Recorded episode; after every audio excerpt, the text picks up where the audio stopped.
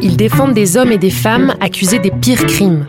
On l'accuse d'avoir assassiné sa mère pour lui voler son argent. Les faits sont vraiment très choquants, avec beaucoup de sang, une multitude de coups de couteau qui ont été portés euh, sur une pauvre femme de 70 ans. Ils plongent avec eux dans des histoires pleines de rebondissements. Se plonger dans ces vies-là, c'est toujours euh, une aventure dont on n'est pas certain de ressortir indemne. Mais que se passe-t-il dans la tête des avocats pénalistes? Comment peuvent-ils faire confiance à leurs clients et les défendre même s'ils sont coupables? Que ressentent-ils pendant les procès quand ils ont la responsabilité de toute une vie entre leurs mains? Leur arrive-t-il même de s'attacher à certains criminels? Qu'un client me dise Vous savez, cette gosse, c'est moi qui l'ai tuée, ça me touche énormément, bien entendu. C'est à la fois mon pire ennemi et celui pour qui je me bats. Et je me battrai jusqu'à la mort, jusqu'à la fin.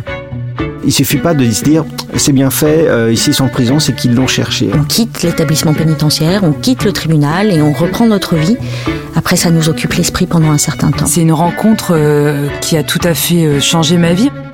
Je m'appelle Margot Lanuzel et j'ai demandé à des avocats pénalistes de me raconter l'histoire des clients qui les ont profondément marqués, qui ont bouleversé leur vision de la justice et qui ont parfois changé leur vie. C'est le pire moment de ma vie d'avocat, ce moment-là. Ces histoires, je vous propose de les écouter dans Mon client et moi, un podcast que vous pourrez retrouver sur toutes vos plateformes préférées à partir de décembre.